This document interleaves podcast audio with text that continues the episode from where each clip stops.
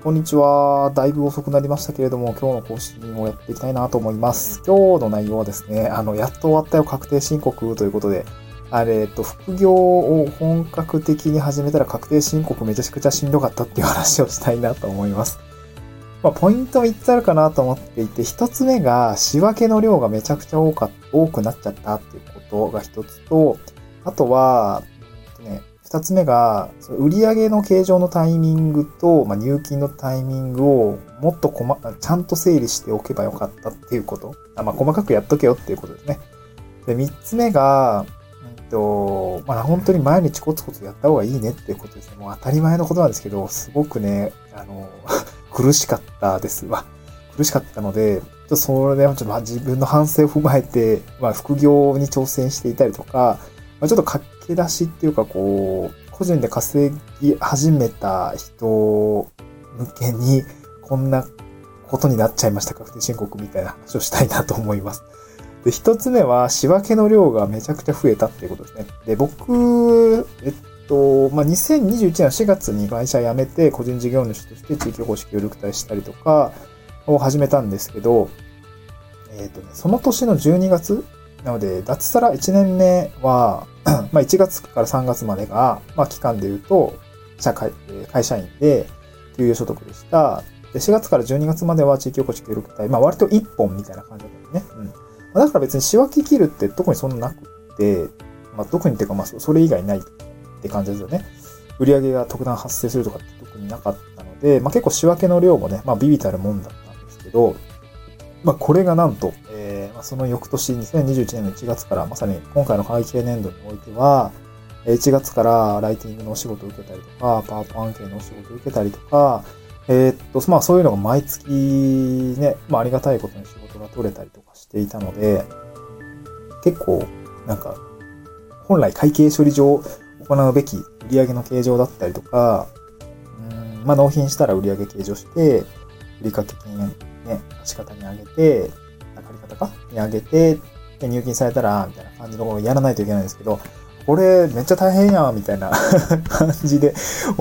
まあ、やっぱ本格的に自分で仕事を取り出すと、こういった会計処理、貴重です。貴重仕分け処理ってめっちゃ増えるっていうところが本当に痛感をしたので、まあだからその、いっぱい仕事してたりとか、まあ普通にこう経営者の方ってこんなん自分でやらねえわなっていうふうになんか実感しましたね。うん、やっぱ経理の方がいたりとか、まあ、オンライン秘書の方がやってくれたりとか、オンライン経理の人がやってくれるっていうことは非常にやっぱ需要があるんだなと思いましたね。確定申告めちゃくちゃしんどかったなと思いました。多分これ今年も、まあ、今期1月からもう3月ですけど、いやこれもコツコツやらないともう個人でやっていくのは厳しいなと思いましたね。うん。なんか非常にきつかったです。で、まああと経費とかも、それなりに使ってたんですけど、なんかまだ足りなかったですね。ちょっとショートップが多くなってしまったって言い方もあれなんですけど、うん、まあ、ウェブライターとか、パワーポ業もそうなんですけど、パソコン1台でできる仕事って、まあ、経費になるものはそんなにない。まあ、その、僕もキャンバだったりとか、それこそ Wi-Fi だったりとか、えー、それ、あとなんだろう、まあ、書籍買ったりとか、まあ、いろいろこう、支出するものはいくつかはあれども、なんかこう、ざなんていうのかな、仕入れてとかっていうの特にないので、あのね、スキルがお金になってるだけなので、なんかその辺はもうちょっとこう、知識仕入れを入れたりとかもそうなんですけど、まあ、やっぱりチームで仕事をして、お支払いをするっていうところの経費の使い方とかもなんかやっていかないと、あんまりこう賢くないなというふうに感じたので、やっぱチーム化は、うん、やっていきたいなと思いましたね。頑張りたいなと思います。仕事を取ってえー、チームを作って、なんか一緒に仕事するみたいなことがですね、やりたいなと思います。はい、えー、これが一つ目、仕分けの量が多くなった。二つ目がなんだっけ？えー、っと、二つ目が、何でしたっけ？忘れちゃったな。あ、そうそう、あの、まあ、毎月、こう、締めるっていうことをちゃんとしないとダメですね。なんとなくしかやってなかったんですけど、あの、まあ、なんか、仕分けを切るというわけじゃなくて、その、まあ、案件管理シートみたいなのがあるんですけど、そこに、あの、納品日でとか、入金日、入金予定日とか、まあ、そういうのを書いて、まあ、それを取っていさえすれば、まあ、後から振り返って売上の計上タイミングだったりとか、入金のタイミングってわかるので、まあ、それなりにはやっていたつもりなんですけど、ちゃんと仕分け切るってことが大事ですね。なんかこれめっちゃ大変でした。遡ってとか。いちいち無駄でしたね。だから毎月ちゃんと、ね、その、毎月の売り上げって、月末月初に確認をして請求書発行したりするんで、やっぱそのタイミングで、あの、ちゃんと記帳する記帳じゃないわ。追記、えー、仕分けするっていうことの方が賢いなと思いました。やっぱ毎月ね、コツコツやるっていうのはすごく重要なんじゃないかなというふうに感じました。すごい当たり前のことなんですけど、ちょっとあんまできてなかったんで、うーん、こういうのは結構豆な方だと思ったんですけど、全然できてなかったですね。結構忙しすぎて、毎月月末月初に時間取れないっていう謎の、うん、怠け具合を発揮してしまったなっていうじですね。ちょっと今期はもう3ヶ月溜まっちゃってるんですけど、どっかで一気に消化したいですね。頑張りたいです。で、最後3つ目は、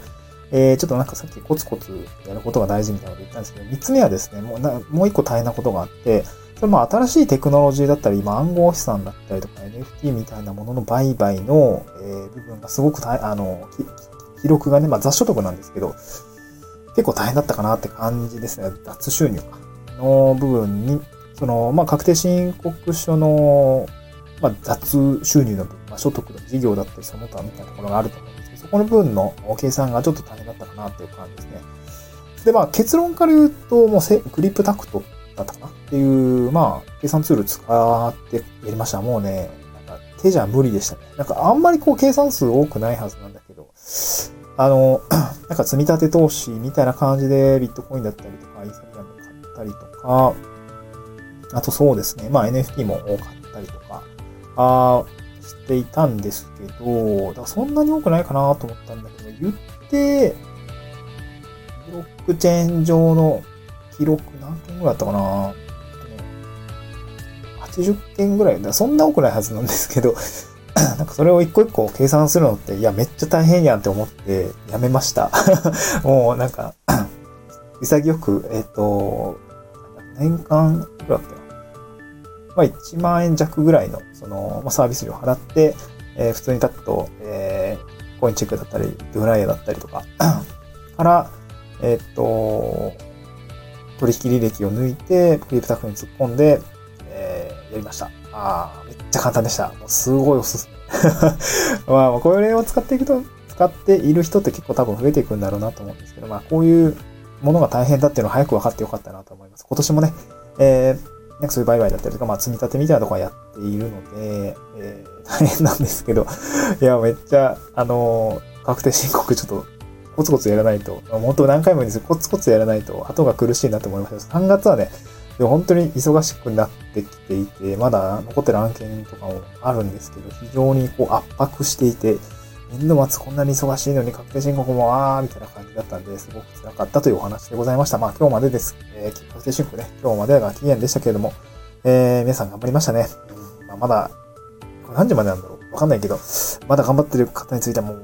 もう少し頑張ってみてください。えー、雑談でございました。また次回の収録でお会いしましょう。バイバイ。